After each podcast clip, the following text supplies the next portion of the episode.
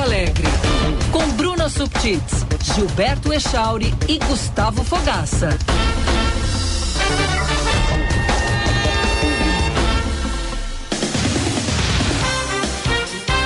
9 horas e 27 minutos. Bom dia, bom dia. Band News Porto Alegre entrando no ar, terça-feira, 28 de novembro de 2023. Chove em Porto Alegre. Vamos juntos até 11 horas da manhã, aqui pelo FM 99.3, aplicativos Band Rádios e Band Play e a nossa live no YouTube, canal Band RS. Acessa lá, nos acompanhe em imagens e manda mensagem ali no chat ou pelo WhatsApp, que é o 51 99102 4044. 99102 4044. 21 graus a temperatura em Porto Alegre, Band News. Porto Alegre entrando no ar para PUC, vem fazer acontecer na melhor universidade privada do Brasil. Erva mate baldo, sabor intenso como a vida. Breton Porto Alegre, estilo brasileiro, compromisso sustentável. Quintino Bocaiúva 818 e Pontal Shopping e a Durg Sindical, 45 anos lutando pela educação pública e democracia no Brasil. Senhor Gustavo Fogaça, bom dia, tudo certo? Bom dia, Giba, bom dia, Bruna, bom dia, Fabrini, melhores ouvintes, aquela chuvinha, né? E sempre quando chove assim, mesmo que de leve em Porto Alegre, o trânsito fica bastante complicado, bastante caótico. Então, aquela dica para você que está no trânsito agora, ter paciência, ter calma, vai se chegar todo mundo vai chegar no seu destino, não precisa ficar enlouquecido, passar por cima dos outros, ficar tocando buzina, que só estressa mais a situação geral de todo mundo. Então vamos com calma, gente. Chuvinha, ela só atrasa, mas a gente chega, não importa a hora a gente chega. Tem aquela plaquinha atrás do carro que diz assim: sua buzina não vai me helicopterizar.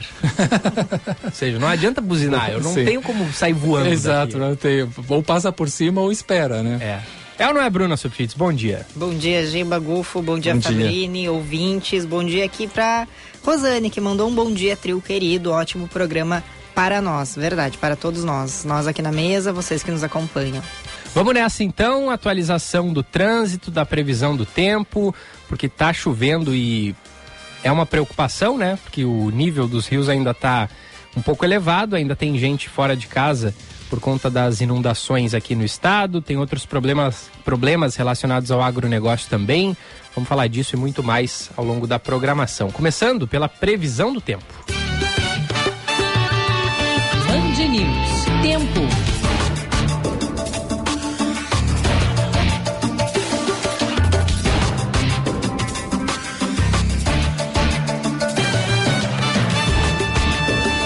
A Eduarda Oliveira é quem vai trazer as informações do tempo pra gente. Fala, Duda, bom dia. Bom dia, vamos à previsão do tempo, começando por Porto Alegre. Terça-feira em Porto Alegre deve ser de chuva durante a maior parte do dia. Máxima de 23 graus e mínima de 20, mas a chuva se prolonga ao longo de toda terça-feira. Já na quarta, dando um spoiler, tempo seco na capital e também temperatura subindo bastante, chegando a 30 graus. Mas a gente fala dessa terça-feira em Passo Fundo. Lá tem alerta laranja de tempestade do Instituto Nacional de Meteorologia e a terça-feira também vai ser de chuva. Máxima de 23 graus e mínima de 19. A chuva não dá trégua por lá. Onde a terça-feira tem tempo seco é em Bagé, no sul do estado, máxima de 29 graus e mínima de 19. Sol entre nuvens em alguns períodos, mas não chove por lá. Na terça-feira. Da Central Band de Meteorologia, Eduardo Oliveira. Seu caminho. Do tempo para o trânsito, Josh Bittencourt, bom dia. Muito bom dia, uma boa terça-feira para todos aqui no Band News Porto Alegre. Muita atenção para você que utiliza Castelo Branco. Movimento intenso nessa manhã, não só na chegada a Porto Alegre, que é a movimentação normal do horário, mas também na saída da capital, com bastante retenção desde o acesso pela rodoviária. Em relato de acidente próximo à estação São Pedro, afetando a movimentação em direção à Arena. Também tem engavetamento em Porto Alegre, envolvendo três carros agora na rua Ledo Guimarães Mariante, próximo a Sargento Silvio Delmar Rolenbach, isso no bairro Jardim Dona Leopoldina. Tem acidente também envolvendo dois carros da Independência com a Barros Cassal e ainda óleo derramado na pista, na Protásio Alves, em direção ao centro, próximo à rua João Guimarães. A TW Transportes oferece o serviço de armazenagem e transporte de cargas fracionadas, dedicadas, químicos e Mercosul com atendimento em São Paulo e no sul do país. Acesse twtransportes.com.br.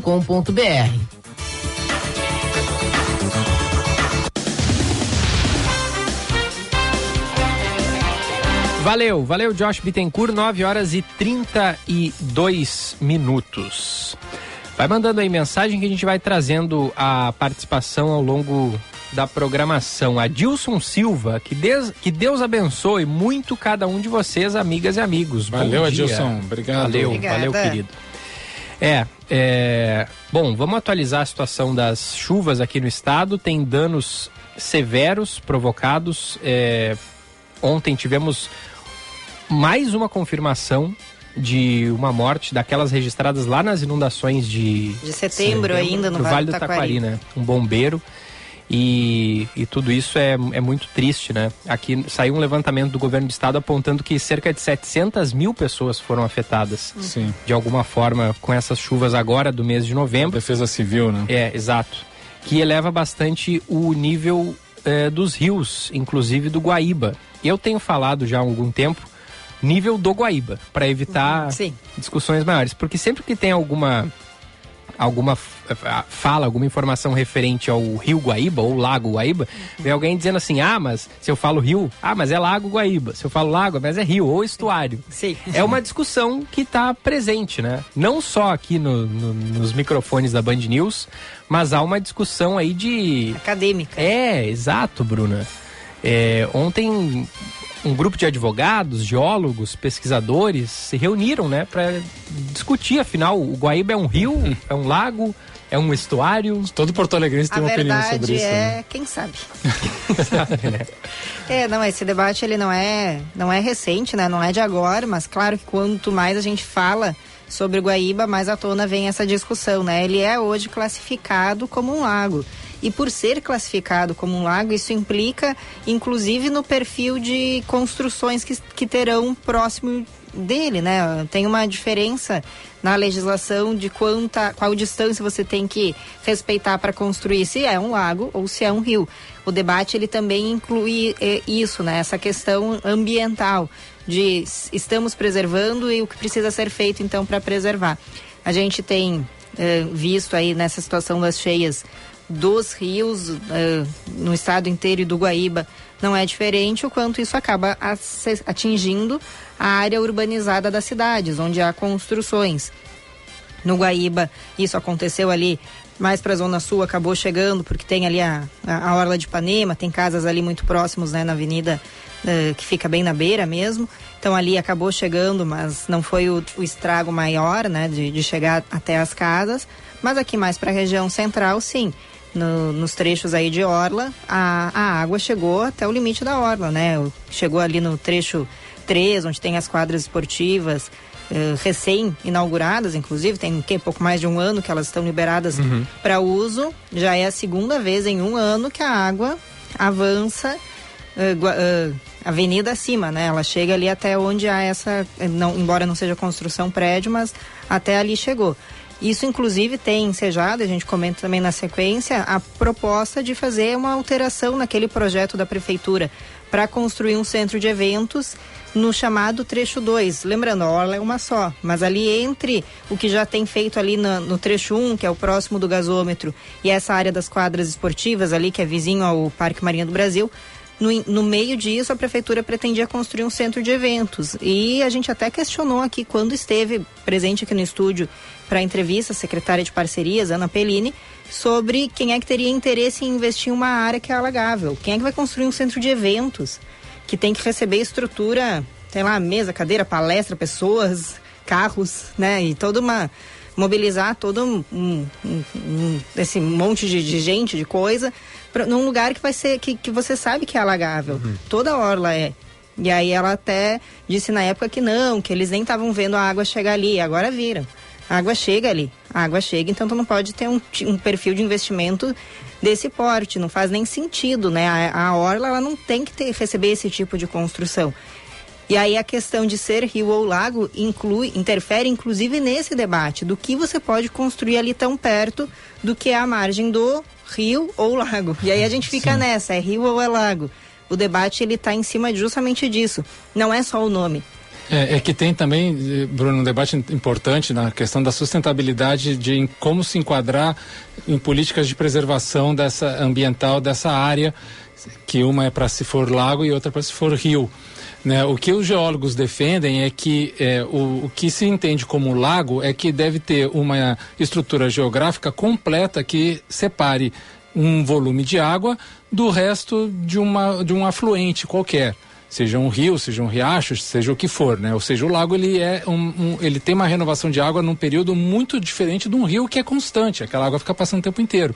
Como o Guaíba ele é uma extensão do Jacuí, em direção à Lagoa dos Patos, ele termina sendo um rio, segundo esses geólogos, né, pelo esse volume de água que passa uhum. é, de tempo constante. Então, é, o que os advogados que estão junto nesse processo, e aí é bom a gente entender esse debate, porque o que eles querem é propor é, que seja judicializado o, Guaíba como o rio, que a gente definitivamente acabe com esse debate, Giba. É, vai ser, que vai existe, eu acho que antes de eu nascer, isso aí deve ser Sim. desde sempre. O que, que é o Guaíba, né? Um rio, é um lago, é um estuário, é uma lagoa, é um delta, o que que é isso daqui? É um né? município da região metropolitana? é uma rádio concorrente? Olha, é muita coisa, Guaíba é muita coisa. É. Então tem, tem esses interesses, né? Esses interesses de, de não somente como a, a, a Bruna está trazendo, da parte do que, que enquadraria num, dentro de um plano diretor, mas também dessa parte da, su, da sustentabilidade da proteção ambiental. E aí vem também a coisa que é o, o polêmico popular, né? Porque eternamente, assim, pelo menos como me lembro de criança, sempre dizia que era o, o, Rio Guaíba, o Rio Guaíba, o Rio Guaíba. Só que nos anos 90, me lembro que teve uma discussão muito forte de que não era rio de que era um lago, de, ou de outros dizendo que era um estuário. Aí a minha percepção, posso estar errado, mas a minha percepção, percepção ficou que ficou a, aquela coisa, não, não é um rio. Defina o que vocês quiserem, mas rio não é. Não é. Uhum. é eu vou, eu vou até. Acho que o Giba que matou a charada, né? O que é Guaíba? Que é tanta coisa, né? Hum. A Guaíba é uma palavra de origem indígena. Até não vou ter certeza que isso é tupi-guarani, não encontrei, mas imagino que sim. E significa lugar onde o rio se alarga. Sim. Assim, tá, pra mim tá, respondi tá respondido. Tudo a ver. É o lugar onde o rio Jacuí se alarga, no caso. Exato. É, então, é. então, na verdade, nem é Guaíba, é Jacuí. É. vou, vou, levantar outra polêmica. Sim. É, porque não tem uma divisão, né? É. Não, não tem um limite, assim. É, tu, tu, é, um, é a continuação do Jacuí. Se uhum. a gente, pessoal talvez tenha ideia, tenha em mente aí como é o mapa, claro, ele tem uma característica diferente de um rio, porque ele não é um corpo estreito e Sim. prolongado. Ele é mais largo, tem irregularidades ali formadas ali pelo contorno do continente, né? Pelo contorno da, da, da Terra mas ele é, ele segue, é, vem do Jacuí, segue aquele corpo d'água e vai Sim. desembocar ali na Lagoa dos Patos. Ele visualmente, ele de longe, assim, se tu vê de longe do satélite parece um lago, hum. mas aí tu vê que ele tem uma saída para a Lagoa dos Patos. E né? tem uma chegada, e né? tem uma chegada, então ele já, já de olho assim, diz, bom, não é tão lago assim. Exato. Mas parece um estuário também, porque ele tem essa amplitude, assim, né? Não é aquela coisa do rio tortuoso, fino, não, ele tem uma amplitude larga que parece, bom, ele é um estuário. Então fica, visualmente tem todas essas confusões, eu acho que para o Porto Alegrense esse debate sempre foi muito presente, né? Mas se, seguindo essa tua lógica, né, o Rio Jacuí lá na sua origem ele também tem essa característica, não tão larga. Na fonte. Lá na, é, hum. lá no, na, no, onde ele nasce ali na, na serra. Isso, ele não é tão largo assim quanto Sim. o Guaíba, mas ele também não é só um corpo fino de, de água que segue entre terras, não, ele uhum. se alarga em alguns trechos. Sim, então é, vamos aguardar o que, que vai sair dessa reunião, Giba e Bruna, para ver se, se, se leva para ou para a Assembleia ou para a Câmara de, de Vereadores ou essa proposta de judicializar o nome, né? E ficar oficialmente o nome definitivo. E será que vai acabar a polêmica? É, Ou daqui a 20, 30 anos a gente vai retomar esse assunto. Não, vai, vai, é, se, se, mudar o nome, já vai abrir outra polêmica aqui nos traz o Gilberto Souza, né? E, em função desse debate que aconteceu, justamente lembrando isso, né? Considerado lago, espectro de proteção é de 30 metros. Se for considerado rio, a área de preservação aumenta para 500 metros. E aí isso. ele coloca, né? Ou seja, definiram que o rio Guaíba era um lago para fazer construções uhum. imobiliárias nas suas margens. Pois é, se for feita essa alteração a partir do momento em que se altera, você barra construções assim tão próximas do Guaíba, mas aí vai ficar até mesmo essa outra questão. E o que já foi construído, claro, não, né, É, foi construído como. sob outro regime jurídico. Isso. Aquilo vai se manter. Mas vou trazer aqui um caso, pelo menos, que está em, em, ah, avançado o debate sobre construir ali tão próximo da margem. E aí nem é do Guaíba, né? Do Jacuí. Eu acho que esse debate, bom, esse debate nunca vai acabar. Que é ali no Cais Mauá. Que é a, a intenção, sim, de se construir edifícios naquela região. E ali você está à beira. Nem só, nem só do Guaíba que, é, que existe a discussão, né? Eu sempre lembro. Mar, ali no, no entorno do cais ainda é Rio Jacuí. Isso. É. É, diz ali na live o Carlos Castro que dentro dessa lógica a Lagoa dos Patos também não é lagoa. Na verdade, o Guaíba é parte da Lagoa dos Patos, né? Também pode É, ser tá visto por aí, né? né? É. Olha, as águas são as mesmas, É. não, há um, não há um fim entre elas, né? Há uma continuidade, mas é, aí eu não sei se há um debate na Lagoa dos Patos. Vamos conversar com o pessoal aí do Litoral Sul para saber se, É. se Falar há essa discussão. de, de Pelotas, o que, que eles acham. Isso é uma coisa muito louca, né? Eu tô pensando agora, porque a Lagoa dos Patos tem ali a, a ligação em Rio Grande com o oceano, né? Sim. Sim. Mas a água da Lagoa dos Patos é salgada? É, água a água doce. do, Água do, doce. do Guaíba é, doce, exato. é Água doce. Não, ainda é doce. Ela Pois vai é. virar salgada depois que Exato. chega no mar. Mas se for pensar, a água também é, é meio que a mesma, porque tem uma ligação, né? Tem um, tem um canal ali. Sim. É, É, eu, eu, nunca tinha parado pra pensar nisso. é, eu lembro de ter estudado e, e aí nem sei se teve essa mudança de nome, porque eu estudava Laguna dos Patos. É, eu, eu peguei essa época também no Da- colégio, da dizia Laguna- Laguna dos Patos. Laguna dos Patos, Exatamente. É. Então, Bom, o Armandinho disse: quem nunca imaginou pegar onda no Guaíba? Ele não falou se é rio, se é lago, lago, se se é. é, se é- se é estuário. Soube Foi- bem, porque bem. de acordo com a Mandou bem. mudança aí, não vai alterar a letra da, da, Da música, música, dele. boa. É, é. Bom, por falar em música, a trilha de hoje não é o Armandinho, tá? É Quem esse, que trouxe é esse cara aqui, ó. Por tantas emoções, O rei. você me viu chorar. Ele mesmo. Essa aqui é a mais recente música do Roberto Carlos. Eu ofereço flores. Lançou agora, em 2023. Vocês já tinham ouvido essa música? Não. Pois é, é uma música em que ele expressa, expressa aí gratidão aos seus súditos, né? Porque ele diz eu ofereço flores Não, e ele é rei, então são súditos é, mesmo. exa- Ah, não, é verdade. exatamente. É, aqui eu não tô com a letra da música aqui, eu tô só rodando ela, mas tem um trecho é, em que ele diz o seguinte, onde é que tá? Puxa vida, eu perdi aqui. Ele que oferece flores Ele- é, sempre exato. no fim dos seus shows, né? Nunca foi um show dele, mas é muito é, viva, né? Essa memória, essa lembrança aí de ele beijando a rosa e atirando pra plateia. Então, Aqui, ó, parte da letra diz: E olhando pra vocês, eu vejo esses sorrisos que enfeitam minha vida de alegria e cores. De todo o coração, por tudo isso, então, eu ofereço flores. É isso aí. O Roberto Carlos, que é, tempos atrás teve um vídeo viralizado em que ele meio que se irritou com um cara que ficava ali na frente. Vocês viram o vídeo? Lembro, ele sim. tava jogando flores ali para pro pessoal. Daqui a pouco eu acho que um cara tava gritando ali o nome dele, querendo chamar a atenção, e o Roberto Carlos meio que. Cala a boca, pô! Falou uma coisa assim, né? Cansou. É, pô, deve ser, deve ser chato também, né? Não é fácil ser rei. Não é fácil, não é fácil ter o cara ali. Eu não lembro o que, que, que, que o cara queria. Tipo assim, ah, minha mãe tá aqui, quer subir no palco contigo. Era uma coisa assim. É, ele tem uma série de histórias é, pitorescas e, e polêmicas né, ao longo da carreira. É, dizem que lá no, no estúdio da, da EMI Playground ele gravava tem um banheiro que é só dele, só ele tem a chave, que ninguém pode entrar no banheiro, só ele pode usar. É, ele, ele foi um cara muito supersticioso, né? Hoje é, ele não é mais tanto, mas tinha a- naquele trecho da É Preciso Saber Viver que ele não cantava se o bem e o mal existem, ele cantava se o bem e o bem existem, porque ele Não fala mal. não falava essa palavra que, né, tem uma conotação ruim, né? Porque o mal É, ele não se aproxima de pessoas vestidas de marrom ou de preto. É, ele- exato, ele usa sempre tons claros, né? É, então tá aí, nosso rei Roberto Carlos. É bom demais, eu gosto da obra do Roberto Carlos. Aqueles discos dos anos 60 lá do Roberto Carlos são muito bons, né? É, ele foi realmente uma marca, né? Só que ele depois meio que se acomodou um pouco numa fórmula de sucesso, que tem todo o direito, né? Mas ficou, perdeu o, o tino daquela coisa mais inovadora que era o começo da carreira e, bom, foi pro, pro abraço da galera, né? É. Então tá aí, a gente vai pro intervalo ouvindo a mais recente canção do Roberto Carlos. A última era Esse Cara Sou Eu, lembra? Também. Faz tempo Sim, essa. faz tempo. É, essa foi a penúltima no caso. Aí agora tem Eu Ofereço Flores. Tal qual os Beatles lançando músicas quase depois de 60 anos de carreira, Roberto Carlos também lançando. Flores. Então já voltamos.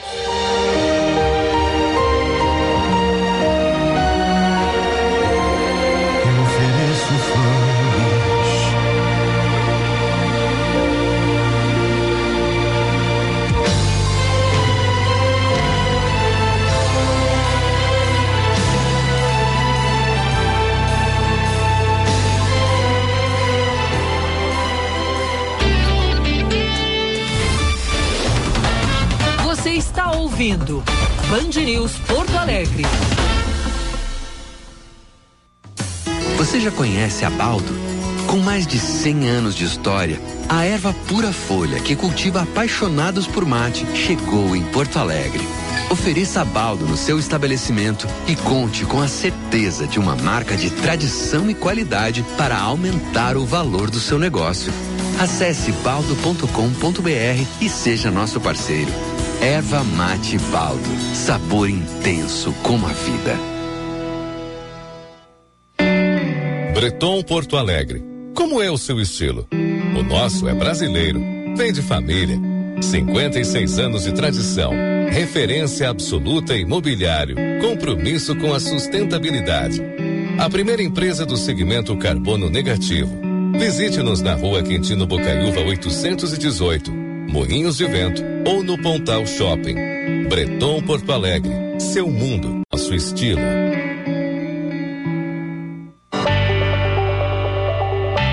A melhor instituição privada de ensino superior do Brasil no ranking universitário Folha 2023. Isso porque a PUC é mais que uma universidade. É impacto real na sociedade e no mundo. É também compromisso com as pessoas e com a comunidade. Na PUC, transformamos ideias, negócios e talentos. Tudo em um ecossistema focado em inovação, empreendedorismo e pesquisa. Vem fazer acontecer na PUC.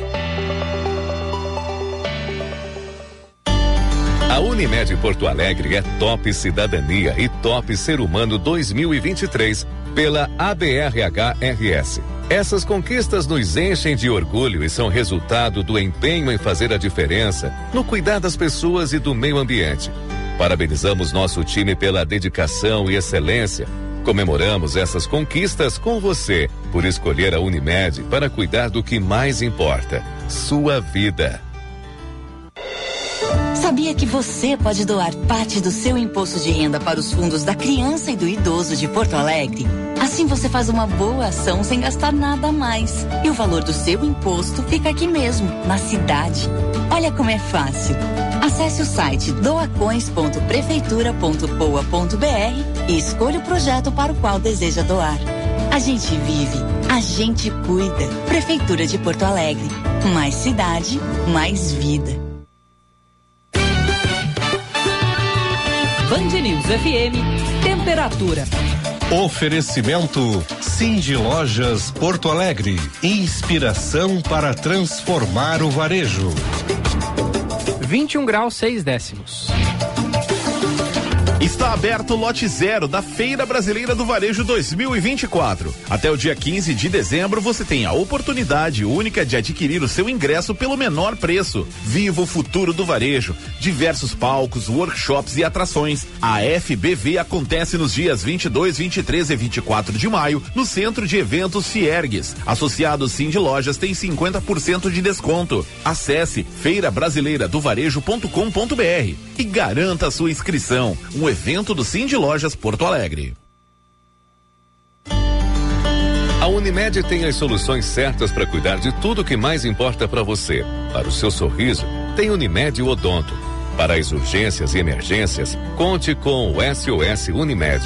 Para o seu futuro, a garantia dos seguros Unimed. E para a sua vida, planos de saúde completos. Aqui tem muito mais para cuidar de você, sua família ou empresa. Seja cliente agora mesmo.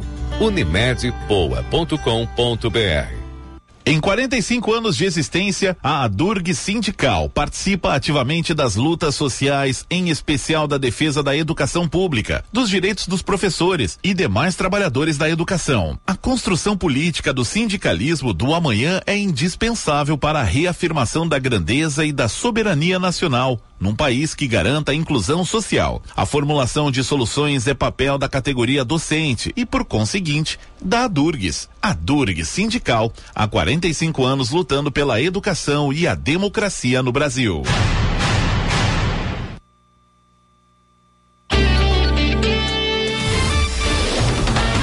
Você está ouvindo Band News Porto Alegre.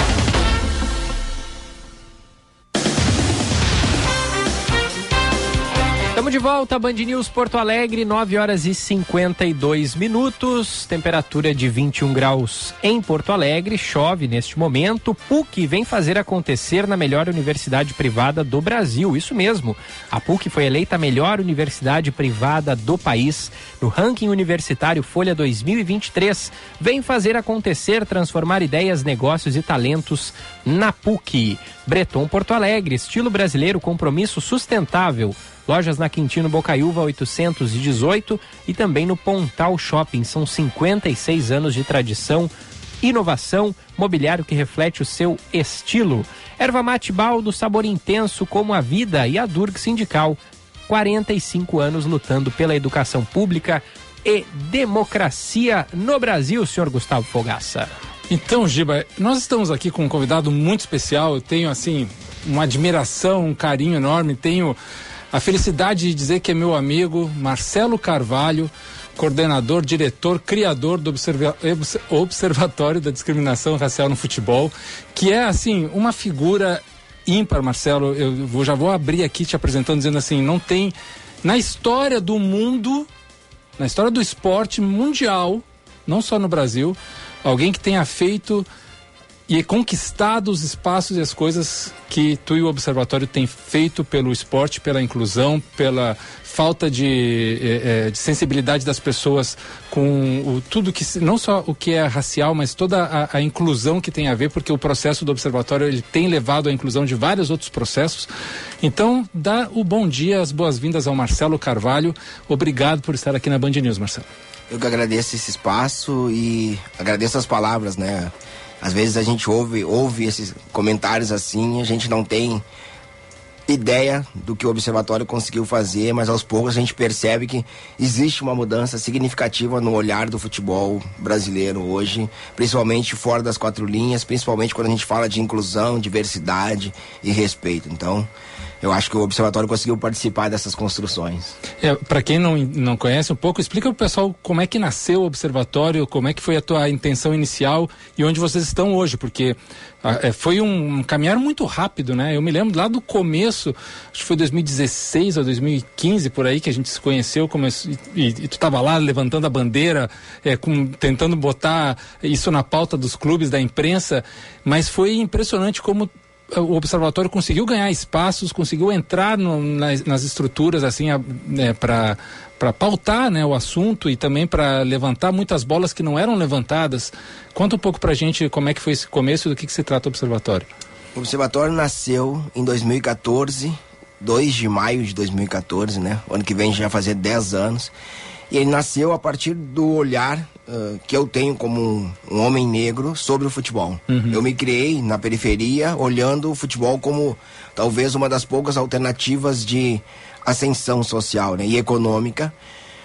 E sempre imaginei o, o futebol como esse espaço democrático. 2014, início do ano, o Brasil vai sediar a Copa do Mundo.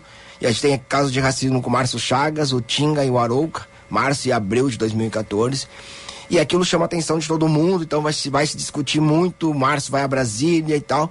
E eu vou pesquisar, assim, a quantidade de casos de racismo que tem no futebol brasileiro. Eu não encontro essa informação. Uhum. E mais do que pesquisar os casos, eu queria pesquisar o desdobramento desses casos. O que acontece a partir de um caso de racismo, né? Porque na vida, dia a dia, a gente acompanha os casos de racismo, mas no futebol, que, que loucura é essa que dentro do futebol, que a gente tem grande quantidade de jogadores negros, a gente tem um caso de racismo e nada acontece. E aí eu fui começar a monitorar esses casos. Então, o observatório nasce com esse objetivo principal de monitorar e acompanhar os casos de racismo. Existia uma pergunta que precisava ser respondida naquele momento. Os casos de racismo no futebol brasileiro são esporádicos ou eles acontecem com frequência? Aí o observatório monitora os casos em 2015. Nós lançamos o primeiro relatório anual da discriminação racial, 25 denúncias de racismo no futebol brasileiro, nove casos com desdobramento dentro da justiça desportiva. E de lá para cá a gente lançou a semana passada o nono, né? O nono estudo, o nono relatório. E aí depois disso a gente vai, vai se deparando com outras questões. Então o, o observatório nasce para falar de racismo no futebol e hoje a gente monitora toda e qualquer forma de preconceito no esporte brasileiro e com brasileiros no exterior. E mais do que isso, né? Hoje a nossa pergunta é a, a, nossa afirmação é, né? Não podemos pensar no combate ao racismo no futebol enquanto a gente combater casos individuais de racismo. A gente precisa pensar numa estrutura. Uhum. E essa estrutura do futebol ela é extremamente embranquecida. Uhum. Ela não, ela, ela passa longe da questão de meritocracia, ela passa longe da questão de inclusão. E aí o observatório desde 2019 a gente está conseguindo fazer esse outro debate, né? Que é onde estão as pessoas negras no futebol? Por que o futebol brasileiro não tem técnicos negros? Uhum. Por que o futebol brasileiro não tem dirigentes negros? Então é um outro debate, e aí, claro, a gente vai falar de branquitude, que é no, no sentido de as pessoas entendam, quando a gente está combatendo o racismo, não é o, o, negro contra o branco. O que a gente está combatendo aqui são privilégios que o futebol escancara demais. Assim. Uhum. Sim, porque eu vou falando do lugar de fora, né? Eu não, não acompanho muito futebol, mas a gente percebe, né? Existem muitos jogadores negros, jogadores reconhecidos, consagrados, o melhor do mundo é, é, negro, é brasileiro, mas é como você disse, eles estão nessa posição e não numa posição de comando que pode decidir uh, rumos do clube, mas também tomar atitude quando uma situação de racismo acontece. Seria isso? Isso, uh, e a gente olha assim, né? A, a, maioria dos dirigentes hoje no futebol brasileiro são ex-atletas, a maioria dos. dos quem está no jornalismo esportivo é ex-atleta e não são negros. Então, o que acontece com, esse, com essa quantidade grande de jogadores negros que, que se aposentam, aonde eles vão trabalhar? Uhum. E por que eles não. E aí a pergunta é: por que eles não estão nesse espaço? E, e, aí, como o Observatório trabalha muito com pesquisa, com estudo, nós lançamos esse ano ainda um levantamento da diversidade. Que mais do que falar que, que tem uma grande quantidade de jogadores negros, a gente queria entender se de fato tem. Porque a gente repete muito isso, né? A maioria dos jogadores são negros. São negros de fato? Aí existe uma outra pergunta esse ano que rodou o Brasil, que é o, Brasil, o futebol brasileiro está embranquecendo. Mas aonde está esse embranquecimento? De fato ele está embranquecendo, mas não está no profissional. Se existe um embranquecimento, ele está lá nas categorias de base e vai passar pela questão econômica. Se antes um menino era descoberto no Roger Machado, né? Descoberto no campo do Parcão, jogando futebol aos 17 anos. Hoje o menino está começando a ser descoberto aos 10 anos numa escolinha que ele precisa pagar para estar lá. Uhum. Então, todo esse olhar do futebol a gente precisa fazer. De novo, né? Na, na tua pergunta. Uh, será possível um julgamento de casos de racismo no futebol com o Tribunal de Justiça Desportivo composto apenas por homens brancos? Quando o observatório vai fazendo, né, esse, esse, debate, a gente vai ver o debate crescer, tanto para a questão LGBT, quanto para a questão das mulheres. Hoje, dentro do Tribunal de Justiça Esportiva, principalmente no SJD, a gente tem uma quantidade muito grande de mulheres. Só que quando essas mulheres entram, elas entram para julgar casos do, do futebol feminino. Hum. E aí, opa, tá, mas só um pouquinho. Por que, que eu tenho que julgar casos do futebol feminino? Sim. Eu sou advogada, sou claro. de direito desportivo. O direito é o mesmo. O direito é o mesmo. Então, assim, e quem são essas pessoas, né? Eu acho que a grande pergunta que a gente precisa fazer agora, toda vez que a gente fala sobre isso, alguém vai nas redes sociais e diz, pô, agora vocês querem cotas, agora vocês querem, estão uh, de mimimi dizendo que uh, tem que ter pessoas negras, isso é qualificação. As pessoas precisam entender quem faz parte desse lugar. Nunca é mimimi, gente. Não, é, é eu, eu, nem, pra mim, o mimimi é um termo que eu, já não dá nem pra discutir, né? Mas o que eu, eu gosto sempre de chamar a atenção é quem faz parte desse lugar. Quem tem a possibilidade de ser, por exemplo, uh, membro de um tribunal de justiça desportiva. Quem tem a possibilidade de ser presidente de uma federação. Porque eu acho que também esse debate a gente nunca fez. Uhum. Esse debate é Sim. é assim, pô, o presidente de federação, ah, tá lá. É alguém que está lá. Então, mas como, essa, como essa pessoa chega Sim. lá? Como eu me torno presidente de um clube de futebol? E aí, mais do que a questão econômica, eu acho que tem muita questão política também, né? A gente precisa entender o quanto o futebol ele, ele ajudou a construir e influenciar esse Brasil. Quantos ex-jogadores e ex-dirigentes estão na política hoje? Sim. E usaram o futebol para chegar nesse É uma estrutura de poder, né? E o que gera em torno do- dos clubes, assim, aquela toda essa situação de- dos grupos políticos nos clubes, na política do clube, geralmente elas são lideradas por pessoas brancas, que representando ali grupos de poder branco, né? E, e esses esses grupos de poder, é, onde deveriam entrar na mão de negros não acontecem porque é, é, já está tomado esse espaço. Então precisa realmente uma ação que abra um espaço. Né? Sem essas ações, elas não acontecem. Até, desculpa, Giba, se tu ia perguntar uma coisa, me, me meti no meio. Conversando com, com o Roger Machado, que, que é nosso amigo comum, ex-treinador do, do Grêmio, que talvez seja o único treinador hoje da Série A negro, né? Eu posso estar errado. É, então- acho que sim, acho que É, sim. E, e o o Roger dizia que ele tinha, e tem ainda, deve ter, dificuldades em dar instruções a atletas que, é, por ele ser negro, não levavam ele tão a sério quanto outros treinadores brancos. Ou seja, o racismo também está nos atletas, né, em relação à sua liderança negra. Então, é todo um trabalho cultural também, né, Marcelo? todo um trabalho cultural, eu não vou lembrar o nome de um treinador. Ele passou, ele teve num clube há quatro jogos na Série B.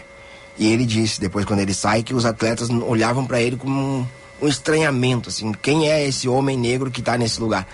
Porque em 2019, quando a gente fez a ação com Fluminense e Bahia, Roger Machado e Marcão à beira do campo, com a camisa do Sim, Observatório, Foi histórico aquilo ali. Muita gente, muita gente foi comentar dizendo nunca tinha percebido a ausência de negros nesse espaço.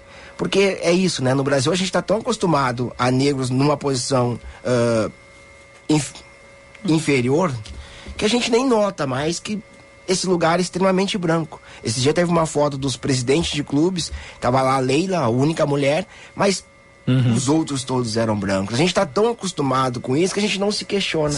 E, e quando a gente coloca uma pessoa negra nesse espaço, causa estranhamento. Causa a, a, a grande pergunta: será que essa pessoa é capaz de estar aqui? O Roger é, é algo que me chama muita atenção, porque eu, em determinado momento o comentário era: ele não tem liderança suficiente. Aí tu fica pensando: Roger Machado foi capitão em quase Uhum. todos os clubes que Sim. ele passou. Liderança? ah, não, o Roger Machado é muito professoral. Aí fica pensando: pô, vocês exigem. É, aí tá, o negro não pode ser inteligente, né? porque É, é, é. vários treinadores são chamados de professor, então ele Sim. não pode ser professor. Não, e o mais louco é assim, o problema. Tu exige que uma pessoa negra tenha qualificação. Aí quando a gente se qualifica. É assim. Ah, é professoral. Aí é, eu fico pensando, gente, o Roger Machado jamais poderia ser como treinador, como qualquer outro homem negro, um boleirão como treinador. Uhum. Ele não ia ser levado a sério. Sim. Ele- a gente precisa dessa, dessa questão de. É muito louco isso, né? De mostrar que o, quem é o fulano. Aí eu monto um currículo da pessoa negra com todas as qualificações. Ah, tá, não. Beleza, então ele pode estar aqui. Uhum. Sim. Quando a gente coloca uma pessoa branca naquele espaço, ninguém questiona quem é essa pessoa. Uhum, Né? sim. Essa pessoa tá aqui, Claro. veio, pra, veio aqui fazer parte desse grupo. A pessoa negra a gente tem que botar todo um currículo, então. E, e, e nesse lugar eu fico muito feliz do alcance do observatório, né? Primeiro, quando eu viajo, assim, o estranhamento das pessoas de. Mas tu é gaúcho? Aqui mesmo Ah, no sim. sul, as pessoas me assistem. Eu fui num evento, o cara me abraçou. Cara, que legal tu tá em Porto Alegre. Assim, Não, eu sou de Porto Alegre. Nasci aqui, gente. Então, assim, esse, é, esse estranhamento é muito grande, porque as pessoas imaginam que eu sou do Rio e São Paulo. Sim.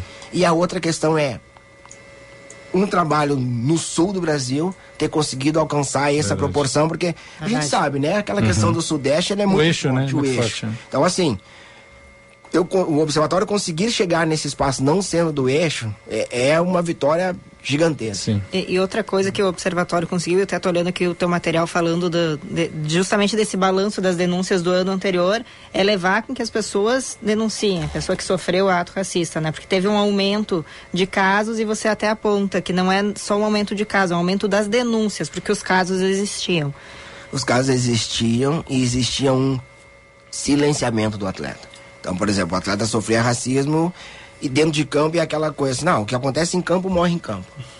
Tá, mas isso foi um, um- racismo é crime, não, mas deixa pra lá e tal. Hoje o atleta tá entendendo, não, isso é crime e eu, e eu posso falar porque eu vou ser ouvido pela imprensa e eu vou ser acolhido pelas instituições. Claro que acolhido pela instituição é meio entre aspas, porque Mas a gente está vendo o movimento do Vini Júnior, né? Uhum. A gente já viu isso acontecer. Claro que a gente precisa olhar para trás e não precisa olhar muito para trás para ver que alguns atletas que se manifestaram antes sofreram retaliações e ainda sofrem retaliações.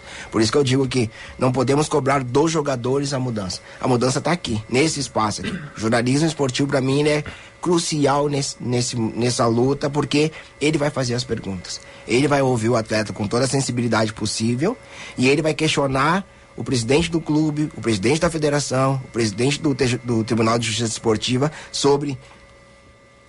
Existe um aumento significativo das denúncias de racismo. E aí? O que vocês vão fazer? Então, está aqui dentro do jornalismo. Eu acho que, para mim, o jornalismo ele, ele conduz um país, né? A Sim. gente pode achar que não, conduz um país. É. Ô Marcelo, tu citou ali no início alguns casos de, de racismo que aconteceram em 2014 e eu lembrei de outro que foi emblemático, que foi o caso do goleiro Aranha, do Santos. Acho que foi em 2013, não? Não, 2014. também. 2014, é. E aquele caso foi emblemático porque ele teve uma punição exemplar. O Grêmio chegou a ser desclassificado da Copa do Brasil daquele ano. E, e, e aí a gente pensava, tá, esse caso teve uma, uma punição exemplar. Talvez agora passe a se punir eh, de forma parecida, né? Mas aí não, aí eh, não aconteceu. Tanto é que hoje a gente tem o Vini Júnior, que é um dos principais jogadores do mundo, sendo chamado eh, constantemente de, de macaco lá na Espanha e nada acontece. Os, os torcedores argentinos vêm aqui nos estádios brasileiros, imitam macaco, fazem de tudo e nada acontece. E nesses 10 anos de observatório, tu observa alguma mudança, alguma melhora? assim, é, no, no- sentido de, de, de- de punição e- e- e na discussão como um todo de combate ao racismo no futebol? Para mim, a grande vitória hoje é o debate. É a conscientização que a gente está fazendo das pessoas, dos torcedores, dos atletas, de quem comanda o futebol. Avanço de legislação a gente tem, tanto fora do futebol como no futebol, mas a gente precisa entender que a lei ela precisa pegar. Então, quando a gente tra- olha o caso do Aranha em 2014, a gente precisa olhar um pouquinho mais para trás e lembrar que em 2005, num jogo entre Inter e Juventude, toda vez que o Tinga tocava na bola, a torcida do Juventude fazia um som de macaco. O Juventude foi punido, foi o primeiro clube no Brasil a ser punido por racismo no, no futebol. E ali, quem estava julgando escreveu a mesma coisa que escreveu no caso do Grêmio. Essa punição ela é exemplar e a partir do momento todos os casos de racismo vão ser punidos da mesma forma. 2005 não existia ainda o artigo 243G no Código Brasileiro de Justiça Esportiva, que é o que trata de racismo. Mas eles puniram de outra forma, enfim. 2005, nove anos depois, caso, caso Aranha. E aí a gente precisa pensar em todos os elementos desse lugar, né? Primeiro, assim, a justiça esportiva ela não, ela não tem um. Diferente da justiça comum, ela não tem um. um olha, essa decisão foi tomada dessa forma e agora isso aqui é um precedente para todas as decisões serem dessa forma. Uma jurisprudência, é isso. E aí é algo que eu, que eu falo desde 2014, né? O artigo 243, 243G diz que um clube pode ser punido com mais. A punição pode ser maior ou menor, dependendo da quantidade de torcedores que cometerem a ofensa. Se a gente olhar jo- aquele jogo do Grêmio, eram vários torcedores cometendo a ofensa. E aí a gente precisa entender que no Brasil, a maioria dos casos de racismo, eles são cometidos por um torcedor. Então, a primeira coisa, a gente precisa entender assim, um caso como aquele, a gente também não teve mais. Ah, em 2014 teve um outro caso punido com perda de pontos. São poucos casos com perda de pontos. Em 2014 foram dois: o do Grêmio e o do Esportivo, no caso do Márcio Chagas. E do Esportivo foi punido com, com, com perda de pontos pela, pela as circunstâncias do fato. Né? O, o carro do Márcio Chagas está dentro de uma área restrita, com câmeras. O carro dele aparece com bananas e, a- e as imagens não aparecem. Então, o, já, o tribunal entendeu que aquilo era grave.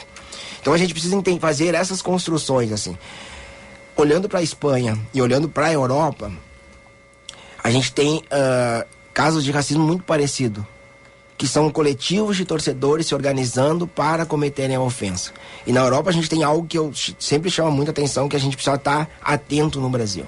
São coletivos nazistas e fascistas que vão para a arquibancada. Antigamente eles iam com o rosto co- coberto e hoje eles vão sem o rosto coberto. E aí a FIFA conseguiu uma sacada muito boa, né? Que é, antigamente quando alguém invadiu o campo, tu filmava. Na Copa de 2014, foi o último ano que a FIFA tá filmando, porque naquele ano vários torcedores entraram em campo sem camisa e com o número de telefone das células nazistas no corpo. Por quê? Porque eu entro, eu invado o campo, a TV me filma e eu tô virando uma, um, Um panfleto símbolo. de publicidade. É. Uhum. Então, assim, eu acho que a gente precisa sempre fazer essas, essas separações pra gente não entrar num lugar que diz que ah, todo caso de racismo tem que ser punido da mesma forma. Na legislação que a gente tem, não tem como. E aí não é, eu acho, Marcelo Carvalho, que todos os clubes precisam ser responsabilizados pelo ato racista. Não interessa se foi um ou se foi dez. Não interessa se o clube foi punido ou não foi punido. Houve o caso de racismo? Houve. Eu tenho provas? Não tenho. Porque o torcedor sumiu, porque o, o grito que foi captado pela uma câmera, eu não consigo, ali na letra fria da lei, dizer se foi realmente macaco. Então a gente vai responsabilizar o clube. Responsabilizar é o quê? É o clube faça ações.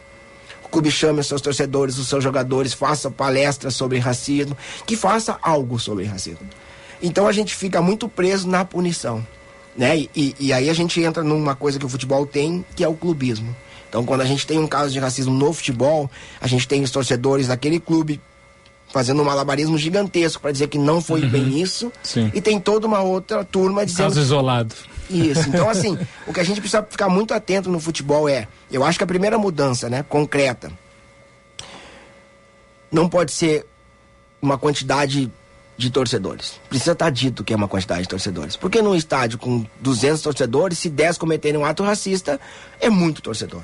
Mas num estádio com 50 mil, qual é essa quantidade? Então eu acho que essa questão da jurisprudência ela precisa ser definida. E a outra questão que a, que a gente avançou, mas não foi escrita é é preciso ter uma norma de procedimento a partir de uma denúncia de racismo. A gente pega o caso do, do jogo do Inter contra o Corinthians, ali para mim o juiz agiu da melhor maneira possível.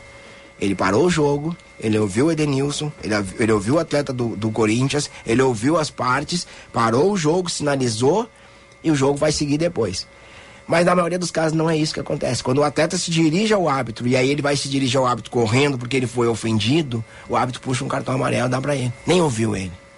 Então, assim, a gente precisa pensar, isso tem que estar documentado, porque senão vai se perder. Eu faço o que eu quero e tu faz o que tu quer, e aí a gente não tem uma regra. Então, eu acho que a primeira coisa é, a gente precisa ter um regramento. É preciso ter, por exemplo, nos estaduais e no campeonato nacional, antes do campeonato começar, os árbitros têm, que- os árbitros têm que ouvir uma palestra sobre racismo. Uhum. Tem que ouvir uma palestra sobre homofobia. A gente começou a discutir homofobia depois do Sim. racismo, muito porque o observatório também questionado, ah, vocês só falam de racismo? Aí a gente foi falar de homofobia, e aí hoje a gente tem várias denúncias em estádios de cantos homofóbicos. Mas a gente ir num jogo de futebol, e se vocês vão ao campo de futebol, todo jogo, toda torcida tem um canto homofóbico. Sim. E é diferente do racismo, né? O racismo é cometido por um torcedor que acha que não está sendo filmado e ele faz um grito. A homofobia é um É estádio coletiva. inteiro É. cantando um cântico que Uhum. acha que é normal. E aí que eu digo assim, o futebol ele tem algumas coisas que a gente precisa perceber, né? Primeiro a gente en- entendeu o estádio de futebol como um lugar que a gente poderia ir extravasar a nossa frustração. Então vai pro futebol, tu grita, tu xinga, tu faz o que tu quiser que não acontece nada. Hoje tem muito mais respeito, né? Olha, eu, eu digo isso em relação às mulheres.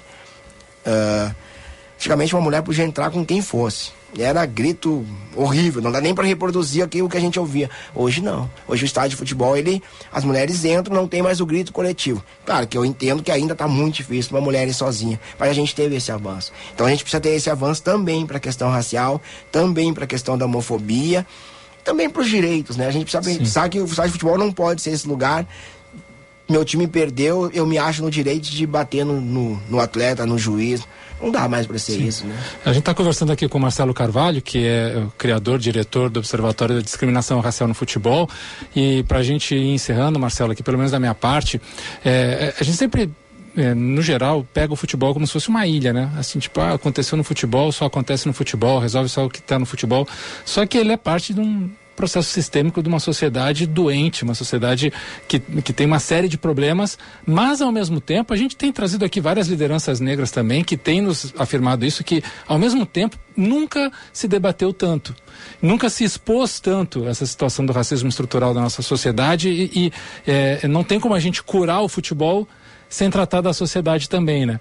É, então, eu queria saber a tua visão, assim, do trabalho, teu trabalho, é, ele é tão bem feito, é tão reconhecido, ele tem frutos palpáveis, assim, mas ele vem também de uma militância, de um processo teu fora do futebol, porque a, a vida não é só ali, né? Co- Como é que tu enxerga esse processo, assim, de fora para dentro?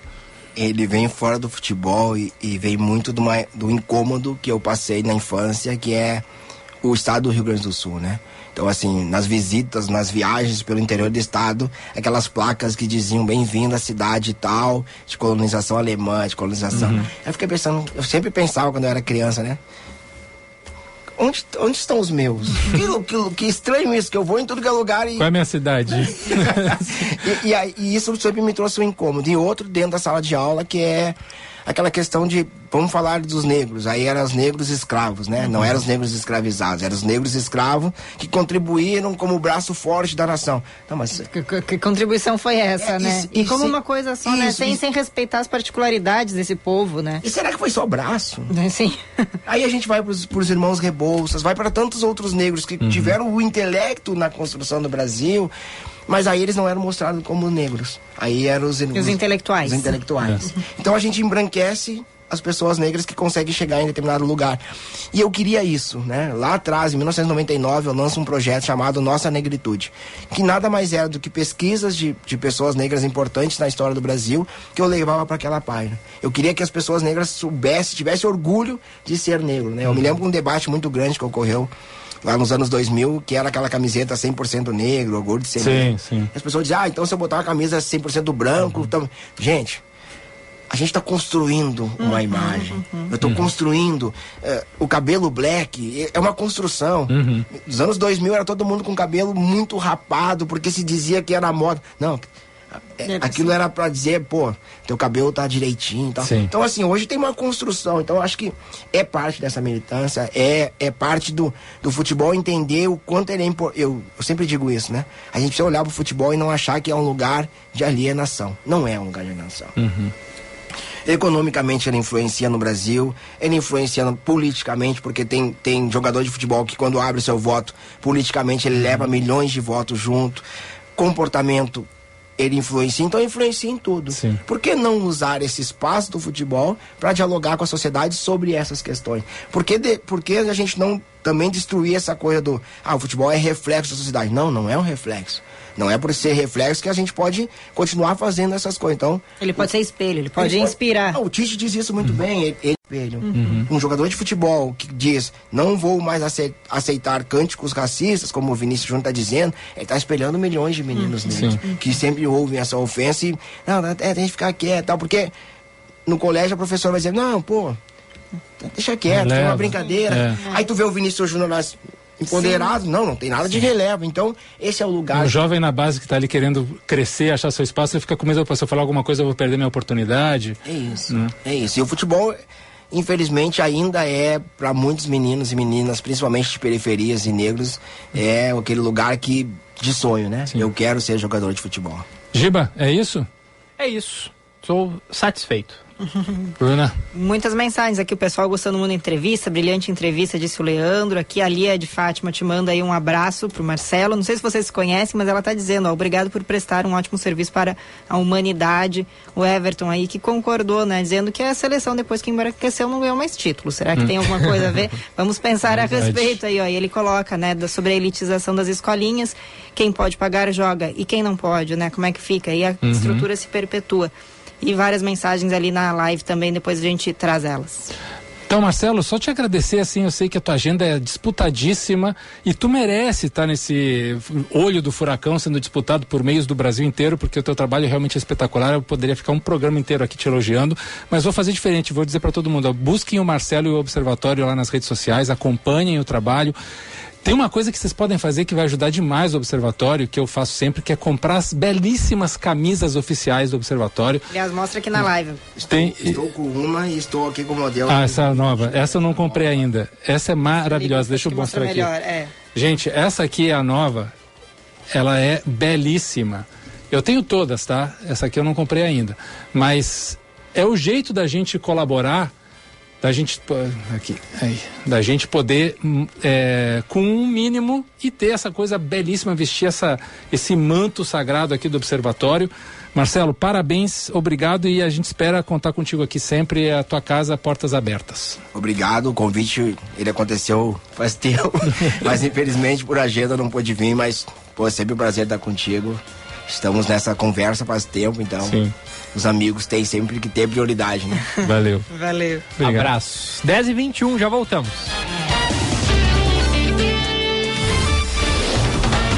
Você está ouvindo Band News Porto Alegre.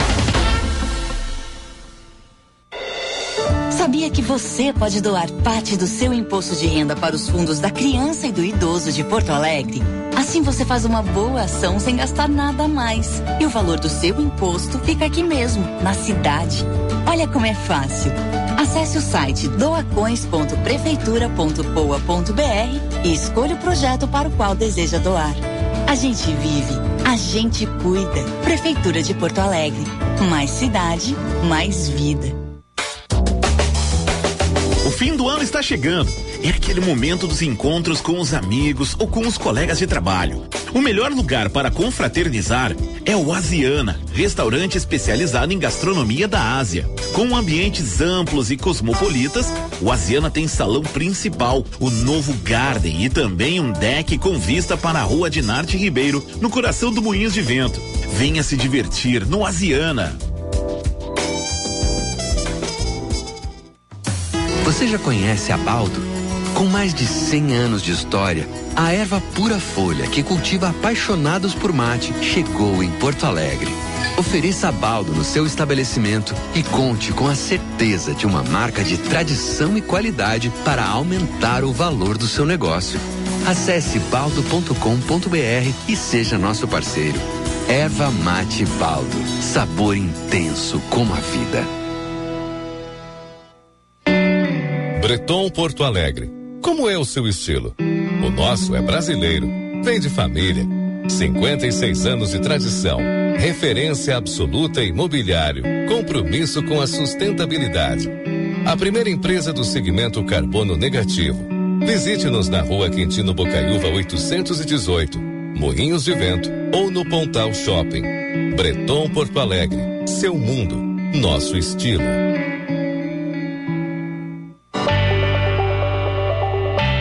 A melhor instituição privada de ensino superior do Brasil no ranking universitário Folha 2023. Isso porque a PUC é mais que uma universidade, é impacto real na sociedade e no mundo. É também compromisso com as pessoas e com a comunidade. Na PUC, transformamos ideias, negócios e talentos, tudo em um ecossistema focado em inovação, empreendedorismo e pesquisa. Vem fazer acontecer na PUC. A Unimed Porto Alegre é Top Cidadania e Top Ser Humano 2023 pela ABRHRS. Essas conquistas nos enchem de orgulho e são resultado do empenho em fazer a diferença no cuidar das pessoas e do meio ambiente. Parabenizamos nosso time pela dedicação e excelência. Comemoramos essas conquistas com você por escolher a Unimed para cuidar do que mais importa: sua vida. Sabia que você pode doar parte do seu imposto de renda para os fundos da criança e do idoso de Porto Alegre? Assim você faz uma boa ação sem gastar nada a mais. E o valor do seu imposto fica aqui mesmo, na cidade. Olha como é fácil. Acesse o site doacões.prefeitura.poa.br e escolha o projeto para o qual deseja doar. A gente vive, a gente cuida. Prefeitura de Porto Alegre. Mais cidade, mais vida. Você está ouvindo Band News Porto Alegre.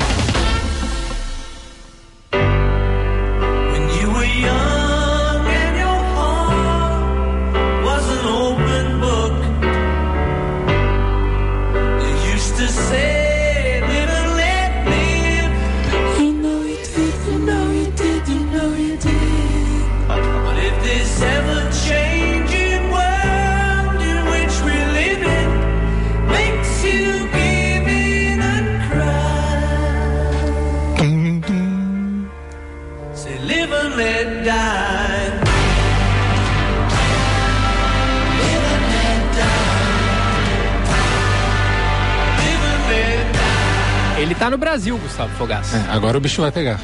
Agora, né? É, vamos lá. Corre, Gil! Não tem como não imaginar alguém correndo com essa música, né? essa parte da música. Sim. Ele tá no Brasil, o Paul McCartney vai fazer uma série de shows e hoje, ele anunciou isso agora há pouco, ele vai fazer uma apresentação extra no Clube do Choro, em Brasília. Sabiam disso? Nossa, que inusitado. Apresentação limitadíssima. Pô, o Clube do Choro lá é muito legal, viu? Eu frequentava o Clube do Choro, é um, é um, é um prédio é, desenhado pelo Niemeyer na esplanada é, central, onde acontecem shows espetaculares, de, de- principalmente de choro, mas de jazz, de outros tipos de MPB. E não é um lugar grande. Pois é. pequeno. Ingressos limitadíssimos já foram esgotados. Imagina. E não vai poder entrar celular, nem câmera, nem nada. Nada, vai ser só Vai na ser Uma memória. apresentação ultra exclusiva do Paul McCartney hoje. Ele chegou ontem, anteontem, no Brasil para essa série de shows. Infelizmente não vem a Porto Alegre, o mais a sul do Brasil que ele vem é Curitiba. E sorte de quem vai conseguir ir nessa apresentação de hoje no Clube do Choro De hoje? Brasília. É hoje. Ah, hoje mesmo. Hoje não mesmo Tinha, o não tinha pego o hoje. É, é, não, vai ser hoje mesmo. Ele anunciou aqui há pouco nas Ele suas anunciou hoje que é hoje. sociais, exatamente. É. Então tá aí, ó. Paul McCartney, já que falamos é, do rei Roberto Carlos mais cedo, pô, o Paul McCartney é uma espécie de, de rei da música Nossa. hoje. Ele era o cara da banda mais importante de todas. Sim, in- inclusive hoje eu passei uma, uma foto para o Giba, onde a gente vê ali. A foto é muito boa. Gilberto Echauri, Fabrini Bartz e o nosso repórter Rafael, os três assistindo aos Rolling Stones nos Sei lá. anos 70. Vê se eu acho essa foto aqui. Eles estão. Poxa, eu não vi essa foto. Não, onde é que tá? é, assim, é, o- é- é- o Giba vai botar na live pro pessoal é ver. exclusiva, não é pra qualquer um. Mas, não, é, é a versão, né, anos 70 do, daqui do, do programa. Mas é, o, o Paul, né? O que, que a gente vai falar do Paul McCartney? Não tem nada que falar, é chovendo molhado. Assim, hoje talvez o, o maior artista do- da, da música vivo hoje, né? O nosso Mozart, o nosso Beethoven. Porque a gente não. não o, o- Paul não foi, não é só os Beatles, como se fosse pouco, né? Os Beatles já seria suficiente.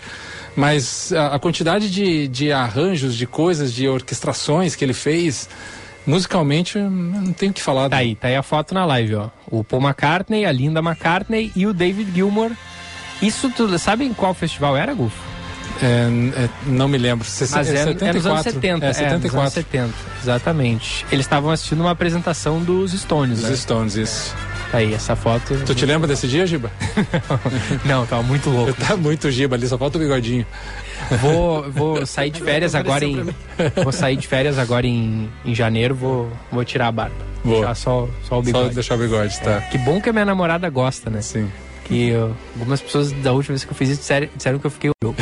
Que bom que a Carol gosta, aí já, já, já É o que tá importa. É o que importa. A gente tem que refazer essa foto aí em nome da arte. Vamos providenciar isso. Ah, não, não vai fazer assim nesse fumar. Não, não, é. não, não, sem, pode ser sem o cigarro. é, sem cigarro, sem cigarro. Live and let die. Pensar a cidade. Com Bruna Subtits. Pensar a cidade para Breton Porto Alegre, estilo brasileiro, compromisso sustentável. Passa ali na Quintino Bocaiúva 818 e tem Breton Porto Alegre também no Pontal Shopping, Bruna. Vamos falar de plano diretor, mas de Xangri-Lá. Porque ontem, por unanimidade, a Câmara Municipal aprovou o projeto de revisão do plano diretor aí no município do Litoral Norte Gaúcho. E a alteração que mais provocou discussão é a mudança que amplia o limite de altura máxima, aí uma, a altura máxima que podem atingir os prédios. Quem traz a informação é o Mauro Belo Schneider, colega aí do Jornal do Comércio, que acompanhou em loco aí a votação, nos trouxe essas informações. Lembrando, Xangri-Lá ali é um município que abrange praias, as, as praias às vezes são mais famosas que a cidade em si, que o nome da cidade, né? Ficam lá Atlântida, Rainha do Mar, Arpoador, Marina, Maristela, Noiva do Mar, Praia dos Coqueiros, Remanso e aí o conjunto todo, né, que é Xangri-Lá. E aí essa nova, essa alteração no plano diretor, ela pode, ela tem até 90 dias para entrar em vigor, que é quando o município, a prefeitura deve sancionar a lei. Lembrando que o debate começou com a proposta de se permitir até edifícios de até 14 andares, o que equivale aí a cerca de 42 metros de altura, em algumas áreas em Rainha do Mar e no centro ali de Xangri-Lá mesmo. E esse debate aí gerou muita discussão, pessoal ah, muitos moradores, mas especialmente veranistas, aquelas pessoas que não vivem ali o dia a dia, mas que têm sua casa, seja em condomínio, seja na rua, ali em Xangri-Lá, se mobilizaram muito, né? Esse debate ele está acontecendo desde o ano passado, no verão ali na, no início deste ano, chegou até a ser suspenso após ter uma mobilização dessas pessoas ali junto à Câmara de Vereadores contrárias, contrárias à proposta. A prefeitura fez algumas adaptações e definiu então que o limite aí de altura ele vai depender do tamanho e da localização do terreno. Isso significa a prefeitura vai analisar projeto a projeto. Tem que ter um terreno grande para poder construir mais alto. Vai ter que sim, então, esse eh, construtor, a construtora, a incorporadora vai propor isso à prefeitura, que vai analisar se há condições de naquela área da cidade receber uma construção de maior altura. E Bruna, a gente sempre conversa sobre isso, né? Tu e eu, assim, nos bastidores, sobre eh, a questão não só do, do plano diretor em si, mas o que significa, por exemplo, se a gente for assim pensar numa forma mais, mais panorâmica sobre a especulação imobiliária que eh, no litoral norte tem crescido assim exponencialmente, né? É, principalmente se a gente pensar o seguinte, que ah, o próprio município de Xangri-Lá, que tem talvez três praias que são que tem crescido muito a, a frequência, que é Rainha do Mar, Xangri-Lá e Atlântida, elas têm crescido demais naquela parte ali da, da Paraguaçu para trás ou da rodovia para trás, né? Da estrada do mar para trás, para dentro, digamos assim, né? Fora, longe do, do litoral, que com condomínios condomínios de luxo, geralmente condomínios de classe média alta ou de classe média alta AA, né, com casas imensas, caríssimas e que eh, se a gente for pensar na realidade do mercado do Rio Grande do Sul parece que não cabe muito assim na ótica, né?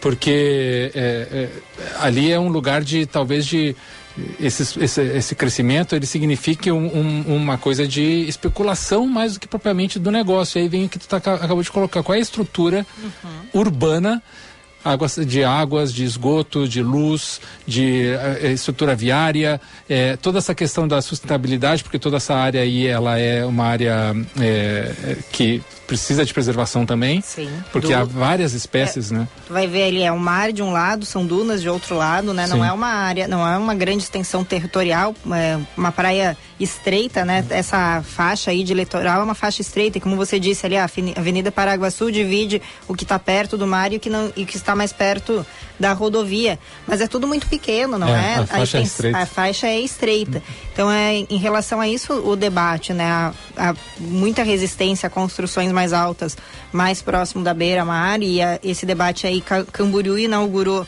e Uhum. acho que outras cidades eh, serve como alerta, né? Seja porque algumas querem repetir, porque acham que significa desenvolvimento, né? Rendimento para a cidade, enfim, chama Sim. atenção, mas há um entendimento muito forte, não só ambiental, mas principalmente por parte de ambientalistas, de que isso é prejudicial para a estrutura da cidade. E aí a gente vai pensar nessas áreas de, de litoral. Xangri-Lá não tem, tem eh, no censo mais recente, eh, 16 mil e alguma coisa habitantes, né?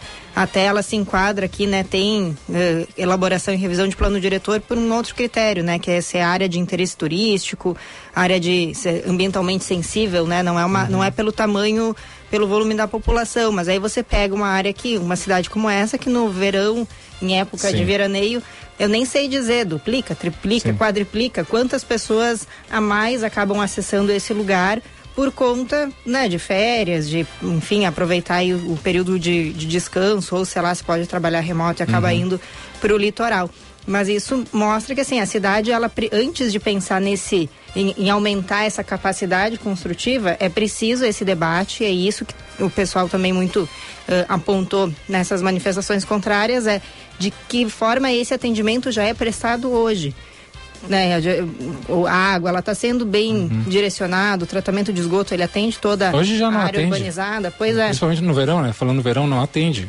E, isso- e a minha opinião pessoal aí, sim, eu não sou contra não, nenhum tipo de desenvolvimento urbanístico. é, Ao contrário, sou a favor de que as coisas melhorem para todo mundo, mas ela tem, elas têm que ser bem pensadas, bem feitas, de uma forma sustentável, de uma forma acessível, democrática, que, que não seja só uma. Um, ah, vamos investir para criar condomínios ou prédios altíssimos, caríssimos para investidores ou especuladores ou para o mercado imobiliário AA E aí, bom, aí a gente está pensando assim, qual é, o, qual é o retorno, qual é a contrapartida? É uma elitização desses setores, dessas praias que sempre foram muito populares. Rainha do Mar, por exemplo, é uma praia que ela é geralmente ocupada por pessoas da terceira idade de Bruna, assim, é uma praia que tem muitos velhinhos, assim. Então é, tem, que ser, tem que ser pensada, e é dentro do município de Xangri-Lá, tem que ser pensado para esses frequentadores de terceira idade, né? De que forma vai se melhorar a vida dessas pessoas que, que frequentam essa praia. Então, eu não, a gente não percebe essa sensibilidade nessa, nesse debate, aí que fica a preocupação. Pensando a cidade a partir da, dessas inundações, dessas cheias, Prefeitura de Porto Alegre decidiu modificar o projeto de revitalização ali do trecho 2 da Orla, por sugestão do DEMAI, né, Bruna? O- Sim. o- a altura ali, eh, a cota de inundação é, vai, vai, vai, vai aumentar um pouquinho o terreno, né? É, seria de 3 metros, vai para 3,30, né? Isso ali no trecho 2. No trecho 2, no, no que, que é aquele entre a rótula das cuias e o dilúvio, né? E o dilúvio, isso, que é onde a prefeitura pretende construir, ou na verdade ela pretende passar para a iniciativa privada num formato de concessão, com a exigência de que ali se construa um centro de eventos. Né? A gente até falou um pouquinho antes ali. Ah, vamos lá, o Demai está sugerindo isso. A avenida que passa ali, Edivaldo Pereira Paiva, muitos chamam de Avenida Beira Rio, ela é a cota de inundação, ela é a barreira de proteção construída a partir do projeto de contenção contra as cheias do Guaíba, que surgiu, que foi elaborado, pensado, discutido a partir da cheia de 41, 40 41, né? A cheia. Então, assim, a própria avenida já é isso. A ideia de construir uma nova barreira ali, eu até confesso que para mim ainda ficou um pouco confusa. A prefeitura vai ter que me mostrar isso num mapa, numa maquete, para poder co- compreender essa ideia, porque para mim ela segue não fazendo sentido. O trecho 2 já é a área alagável. Já é, porque a avenida é a cota de inundação. Mas a avenida tá. é, ela A 3 metros. É, não, eu sei, mas assim, o, o centro de eventos, e o- ali onde hoje é o Anfiteatro Pôr do Sol, ele tá entre as águas do Guaíba e a Avenida Beira Rio, né? Exato. Ta- talvez por isso a elevação do terreno, porque Sim. é pra água nem chegar na Avenida Beira Rio. Pois é, precisa, será? É, é, é, o meu debate, é, o, meu, o meu ponto é esse, precisa, porque precisa ser ali o centro de eventos, com tantos outros espaços, o centro de eventos já é discutido pela prefeitura, pelo setor empresarial há anos. Talvez Existem ali- outros terrenos sendo ah, apontados, ofertados, ou mesmo assim, ah, quem sabe a gente faz aqui. Ali, eu já falo isso desde o primeiro dia, não considero nem adequado. Mas é então tá, a prefeitura sugere levantar, né? se- se- não, não é um aterro, porque não é em relação ao rio, mas você precisa co- colocar terra, é um aterro de qualquer maneira, para elevar o nível daquele terreno. A- o meu ponto é justamente é precisa.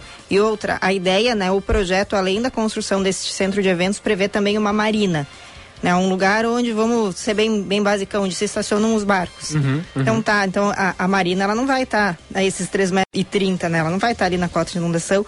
Porque tu precisa estar Claro, na água. então tá na assim é, é, é um é um investimento de recursos que quem vai fazer? É o poder público? É nisso que o poder público precisa investir a iniciativa privada. Quanto isso vai custar? Quem vai querer investir nisso, sabe?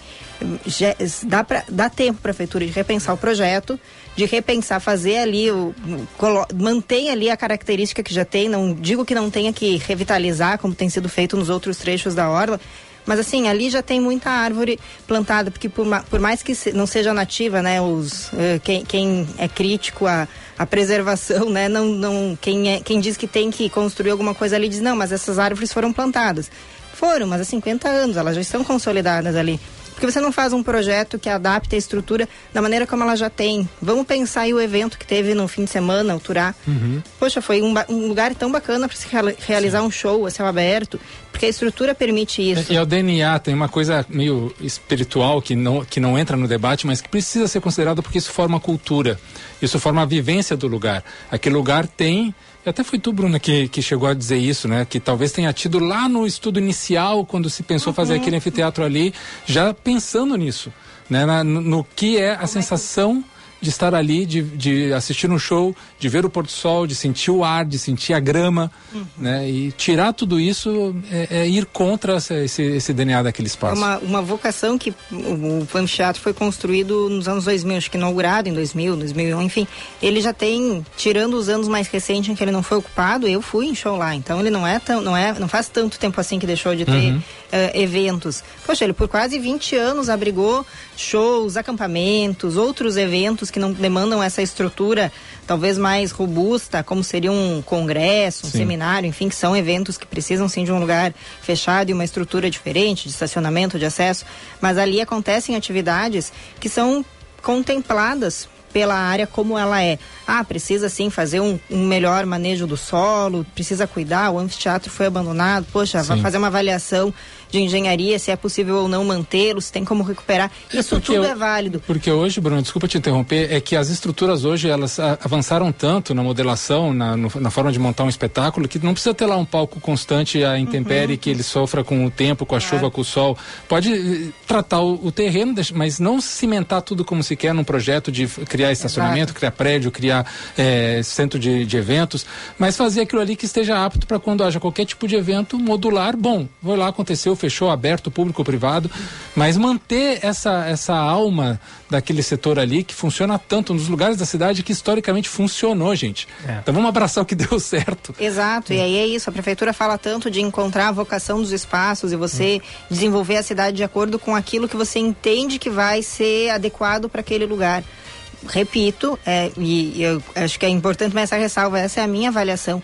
Precisa aterrar para construir um centro de eventos? Não, não precisa. Defendo que não precisa. A prefeitura pode ela tem vários terrenos próprios. Ela pode direcionar um outro terreno para essa finalidade, se há a intenção, né? Ou fazer outro tipo de parceria com a iniciativa privada que queira trazer um centro de eventos, um espaço como esse para a região mais central da cidade, porque a gente tem centros de eventos, o principal que me ocorre é o da Fiergs, mas há o questionamento de por ser muito distante Sim. do centro da cidade, acaba dificultando o acesso para muitas pessoas. Ou ah, o pessoal vai lá, então vem de fora, se hospeda ali perto, acaba não frequentando a cidade, não curtindo ela como um turista, por quê? Porque vai eh, somente pra, né, é atendido somente ali pelo espaço do evento. Então tá, então vamos discutir trazer um centro de eventos para o centro.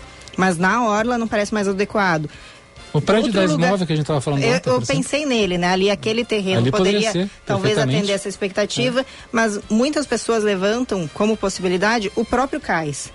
O próprio cais que tem armazéns enormes Sim. e que a- a o- é tombado ali o conjunto da obra, né? A estrutura externa, sua aparência. Mas internamente, quem já entrou nos armazéns sabe o que é um armazém, é vazio.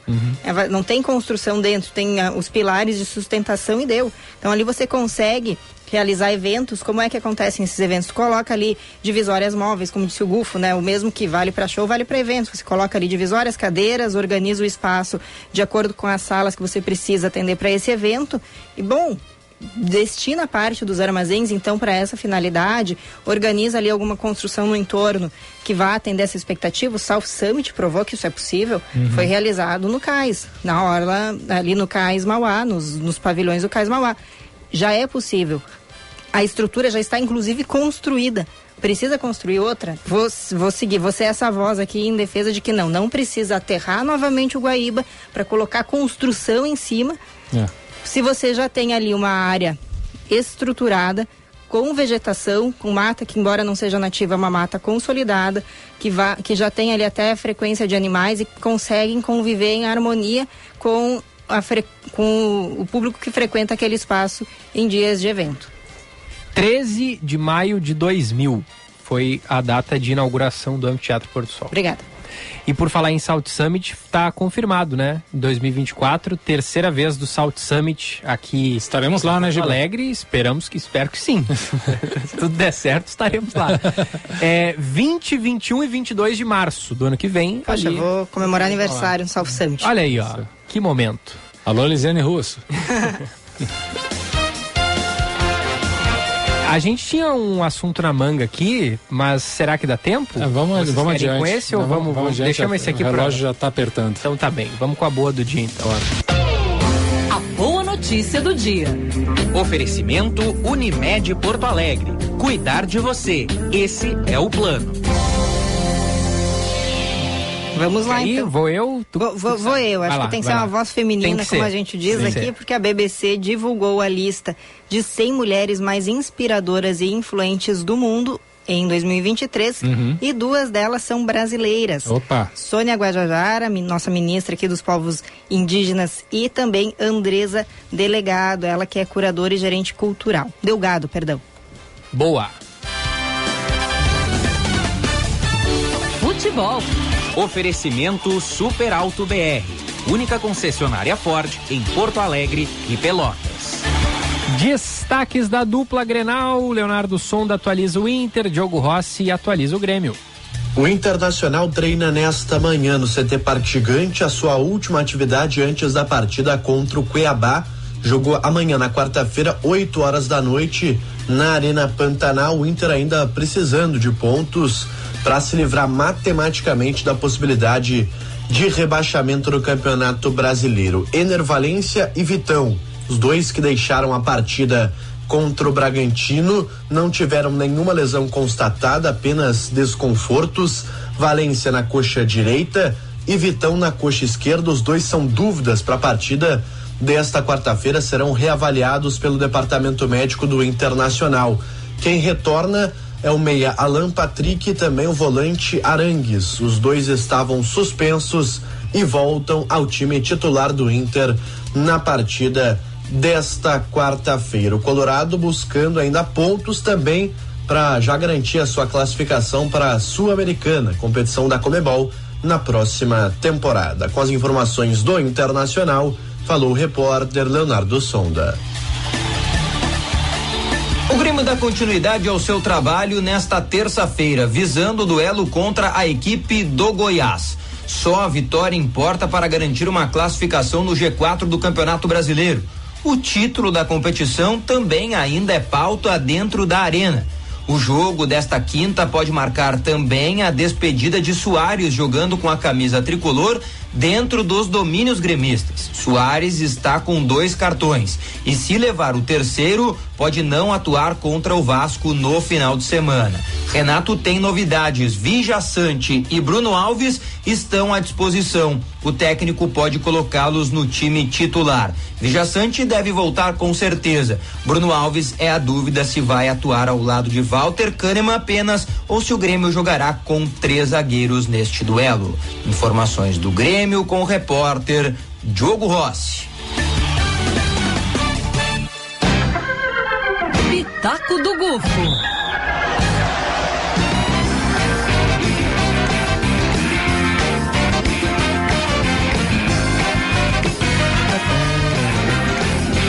Oh. É isso aí, meu povo. É aquela discussão de sempre. Será que o Grêmio tem chances ainda de ser campeão brasileiro? Será que o Inter tem chances de cair pro, pra Série B? Tem, né? Ai, eu, eu, A eu- matemática é exata. É, mas assim, vamos lá. Os números, eles não mentem, mas eles não dizem toda a verdade. Ah, aí que tá. É o jovem gafanhoto. O que que acontece?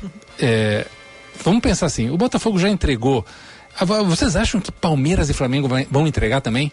Que Palmeiras vai perder todos os seus jogos, que o Flamengo vai perder todos os seus jogos daqui pra frente, pro Grêmio ganhar os três que faltam e passar à frente desses três é, de- Esse é o único cenário possível pro Grêmio ser campeão? O Palmeiras e Flamengo perderem todas e o Grêmio ganhar todas? É, é o único cenário Mas possível. o Grêmio não tá a nove pontos atrás do Palmeiras e do Flamengo. É, mas a estruturação dos pontos, eu tô, eu tô fazendo essa comparação exagerada porque ela também não acontecerá.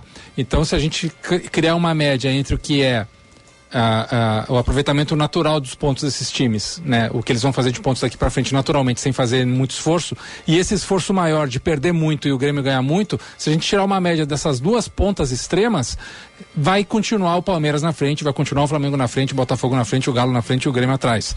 Porque é, os números vão sempre levar a favor de quem tem mais pontos, quem tem mais número de vitórias, quem tem uma tendência a ganhar mais pontos na hora H, quem tem mais elenco.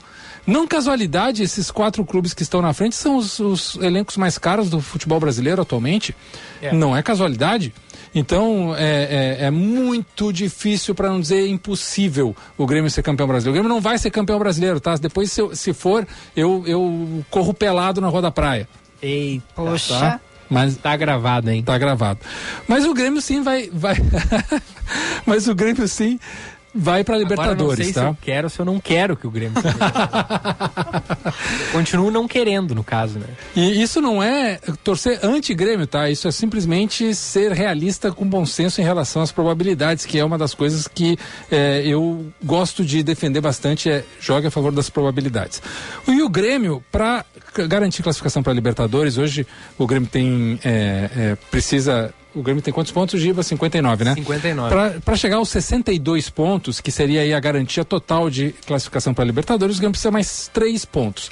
Como o Grêmio tem 56% de aproveitamento, naturalmente o Grêmio vai conseguir esses 3 pontos. É muito difícil que o Grêmio não consiga os 3 pontos. O, Grêmio, o, o que o Grêmio perca os três jogos é impossível. O Grêmio vai fazer 3 pontos de algum, de algum jeito. Sendo que o Grêmio tem o Goiás e o Vasco em casa e depois o Fluminense de férias fora. Vocês são três jogos super palatáveis, super prováveis para o Grêmio fazer esses três pontos que faltam e aí garantir a Libertadores para o ano que vem. Já o Internacional tem uma situação não mais difícil, mas um pouquinho mais especial, porque o Inter tem 49 pontos, tem 46 pontos para chegar aos 49, que é o necessário para garantir vaga na Sul-Americana precisa mais três pontos, correto? Só que o, o Inter tem 43% de aproveitamento, o que dá os três pontos na trave, ou seja, não é aquela, aquela garantia total que se o Inter jogar o que ele tem jogando, ele vai vir naturalmente os três pontos. O, Grêmio tem que fazer, o Inter tem que fazer um esforcinho a mais, Giba. Um esforcinho a mais do que está fazendo, para talvez ganhar do Cuiabá fora de casa, né? O que, que, é mais, o que, que é mais difícil hoje, o Grêmio ser campeão ou o Inter ser rebaixado? O, o Grêmio ser campeão. É mais difícil. Mais difícil. Entendi. Muito mais difícil. Porque a- ali embaixo é um pega para capar. Todo mundo vai fazer o seu esforço máximo para fugir. Apesar que o Goiás, com a derrota de ontem, meio que abraçou a causa e já agora sobrou uma vaga apenas para Bahia, Vasco, Santos, Corinthians e Cruzeiro estão numa briga de foice no escuro. Né? São ali cinco times, quatro, cinco times que estão com a corda no pescoço e que vão brigar até o último minuto. O Internacional, se não fizer a sua parte, pode cair no vão que esses caras criarem. Então o Inter tem que fazer três pontinhos, gente. É só uma vitória, ou três empates, ou uma vitória e um empate, enfim. Dois empates já não serve. Perder uma empatar duas vai ficar perigoso. Então o Inter precisa vencer um joguinho só. Seja contra o Cuiabá fora de casa, ou contra o Corinthians, ou eu não deixaria para a última rodada contra o Botafogo, porque vai que o Botafogo acorda. Pois é.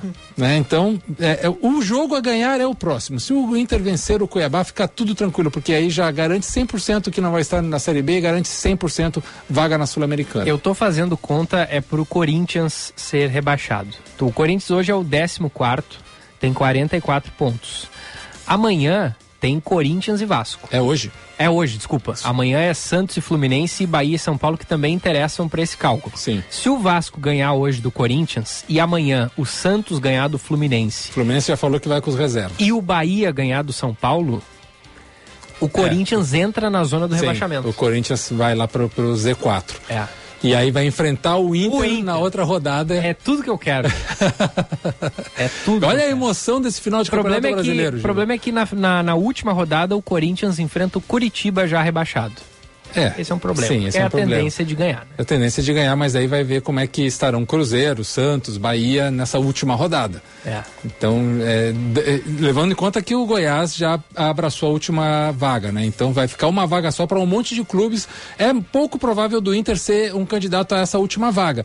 Mas se o Inter não fizer a sua parte, que é ganhar- garantir mais três pontinhos, vai é, ficar no risco. E aí ficar no risco, meu amigo, eu não recomendo. É. Tenho certeza que nesse ano até a torcida do Grêmio gostaria de ver o Corinthians rebaixado pela, pelas duas, é, pelos dois jogos do Grêmio contra o Corinthians nesse campeonato, né? No primeiro turno teve um pênalti que pro Grêmio que o juiz não deu, que a bola Sim. bateu na mão do Yuri Alberto. E nessa última agora o Grêmio poderia até ser líder e acabou perdendo pro Corinthians em casa, né? É, Corinthians e Flamengo sempre são adversários rivais que as torcidas do Brasil inteiro gostam de, de ganhar e de ver perdendo. Seis minutos faltando para as 11 da manhã. E os ouvintes, hein, Bruna Subtits? Muitos ouvintes participando hoje, pessoal aí interagiu bastante pelo 9910240 44. Eu sempre gosto de voltar lá no início, aqui o pessoal falando da. A, a Orla rendeu assunto do início ao Rendeu, fim, né? né? Mas aí o pessoal falando, né? O Renato coloca aí que o projeto foi errado, superfaturado e que também foi desmatado, causando aumento do avanço das águas. E a parte que está sendo construída também toneladas de terra sendo colocadas todos os dias dentro do rio. É, gente, o aterro é isso, né? Colocar terra em cima de terra ou terra em cima de rio. Aqui nos manda um bom dia, trio maravilhoso. O Obrigado, teu xará. Gilberto. Opa, abraço, Gilberto. Isso, o Adalberto ali do restaurante Chica Maria, ele nos chama aí de Rivotril 2. Lembrando que aí antes da gente tem o Rivotril lá em São Paulo, né? Ele Sim. falando que sobre a Lagoa dos Patos, a água salgada avança de acordo com o regime de chuvas. Já houve períodos em que a água salgada chegou próximo a Itapuã. Olha então, aí. olha, avança bastante. Sim, é. Aí que nos pergunta É, o, o- quem, quem foi que Vai, mandou isso? O Adalberto. O Carlos mandou na live também, ó. Em certas épocas do ano, dependendo da maré, a água da Lagoa dos Patos fica salgada. Inclusive as tainhas e os camarões sobem até o Guaíba. Verdade, tem essa pesca de camarão especial lá na parte sul da lagoa e certamente é devido a isso, bem lembrado. Então, explicado aí, o pessoal tá atento e tem conhecimento aí, contribuam sempre. O Geraldo é que nos pergunta, né, se a gente comentou sobre o prédio que caiu em Gramado, a gente comentou sim na semana passada. Isso. Isso. Tem mais mensagens aqui, deixa eu ver se eu pinço aqui. A Janaína, a Janaína falou e eu concordo com ela, que ela prefere aí a versão de Guns N' Roses para Live and Let Die. Ah, sim, uma boa. Eu sou da mesma é aqui, da, versão. da mesma. A Regina aí manda que, ah, da maneira como a gente estava comentando aí, de não construir no trecho 2 da Orla, tô querendo tirar a oportunidade de políticos e empresários colocarem dinheiro nas suas poupanças. Tem Sempre essa, tem esse debate, né, É, Regina? tem Bem isso. lembrado também. Tem isso também. Um abraço aqui especial de nós três para o Nilson, o Pelé, ele que está de aniversário, Olha fazendo aí. 62 anos hoje. Parabéns, E aí ele Nilson. coloca até ó, com chuva para ver se brota mais uns tantos anos. Esperamos que sim. Boa, Vai, vai, parabéns. vai brotar muitos anos. Com certeza. É só ficar escutando a, a Porto Alegre Band News. O resto vem na- na- naturalmente. Vem, vem no embalo.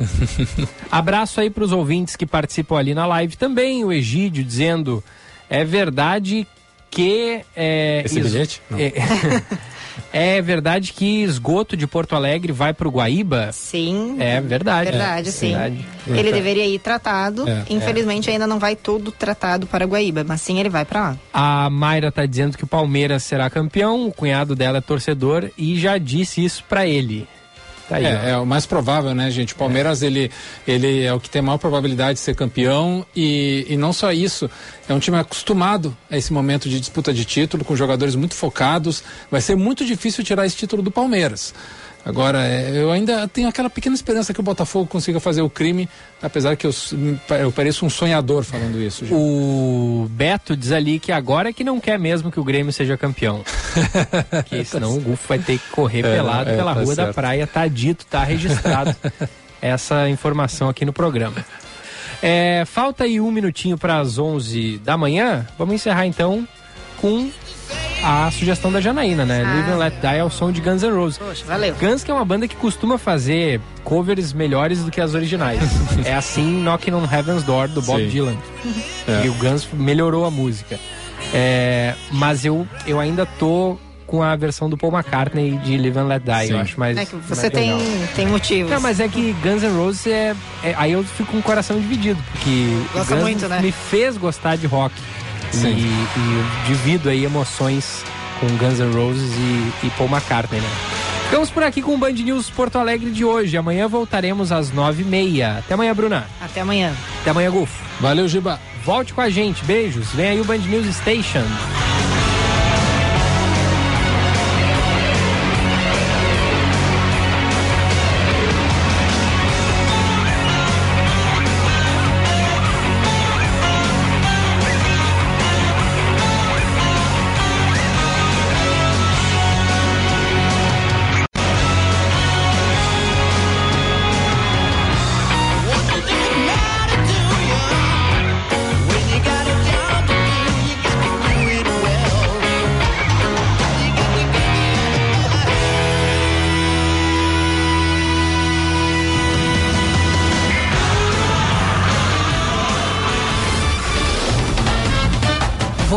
Ouviu Band News Porto Alegre.